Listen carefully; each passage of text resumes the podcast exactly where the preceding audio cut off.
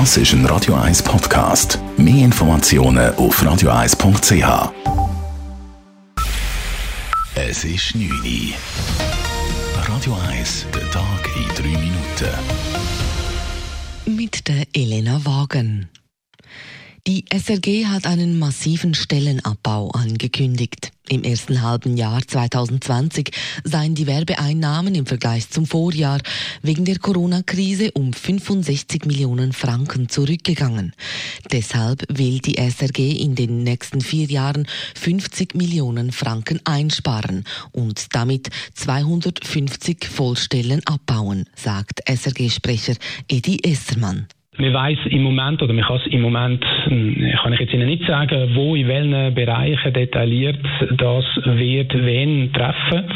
Unsere Unternehmenseinheiten, die werden jetzt in der, in der nächsten Zeit die, die Massnahmen umsetzen und dann auch individuell weiter wieder informieren. Das Sparpaket trifft auch das Programm, so Estermann weiter.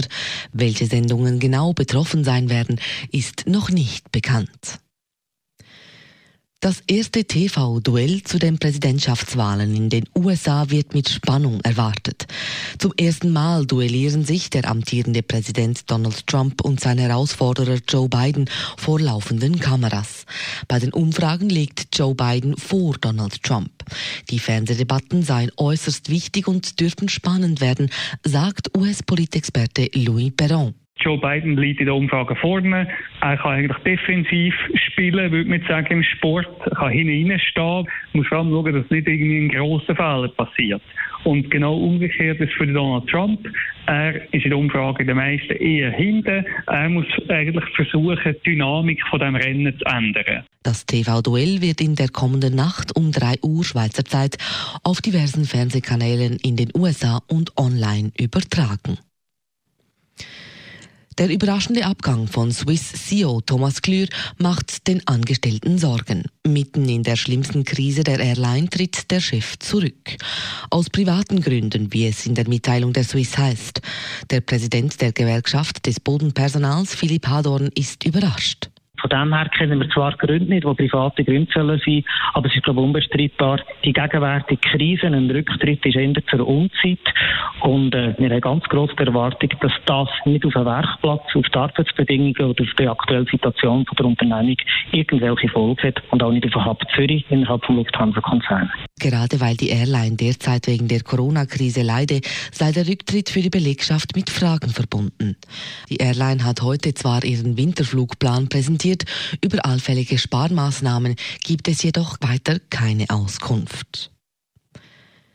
Die Schweizer Schulen sind beim Online-Lernen international unter dem Durchschnitt. Das zeigt eine neue PISA-Studie, die SRF vorliegt. Bei einer Umfrage zu den digitalen Infrastrukturen und Ausrüstungen gaben weniger als 50 Prozent der Schweizer Schulen an, gute Infrastrukturen anbieten zu können. Am besten schnitt Singapur ab vor China und den besten europäischen Land Dänemark. Die Zahlen stammen aus dem Jahr 2018. Deshalb sind die neuesten Entwicklungen, die durch die Corona-Krise forciert wurden, noch nicht darin abgebildet.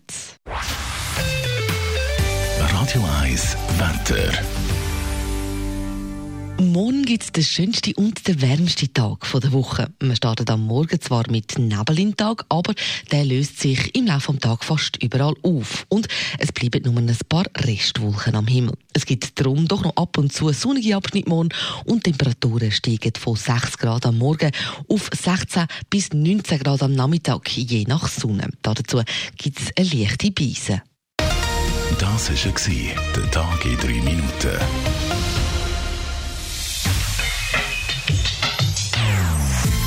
Non-Stop Music auf Radio 1.